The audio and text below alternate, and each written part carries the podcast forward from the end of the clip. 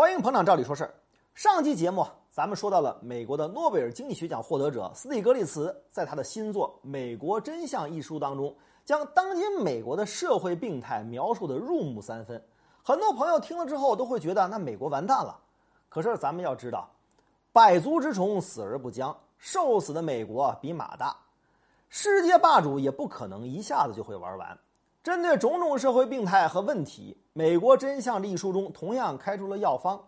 经济社会的问题其实都是政治上的问题，所以作者啊开出了处方。于是呢，在美国真相的第二部分，斯蒂格利茨就试图开出一些问题的处方。这些处方呢是比较宽泛的。他认为，虽然是针对美国读者来写的，但是他所说的宽泛的原则，其实对于每个国家都适用。处方呢分为两部分。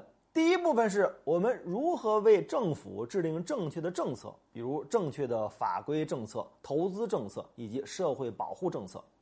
作者强调的法规政策的一方面呢是环境问题，市场自己是不会保护环境的，所以人们就需要法律法规来保护环境，人们也需要它来保护自己。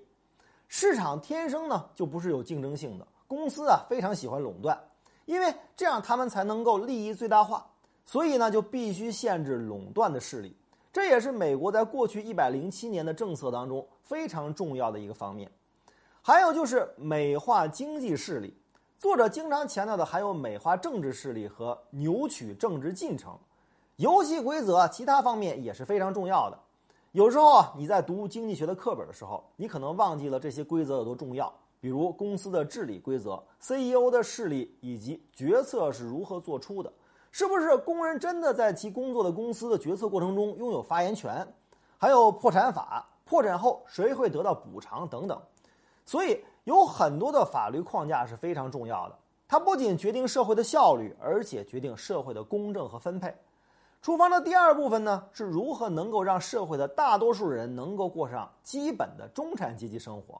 在美国，五十年前人们就以为自己已经过上了中产阶级生活，但是。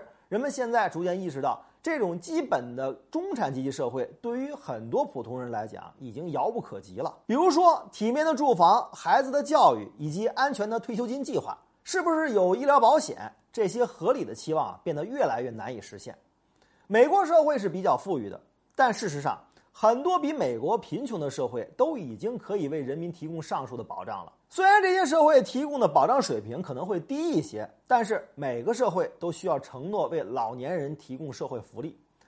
如何更好的提供社会福利呢？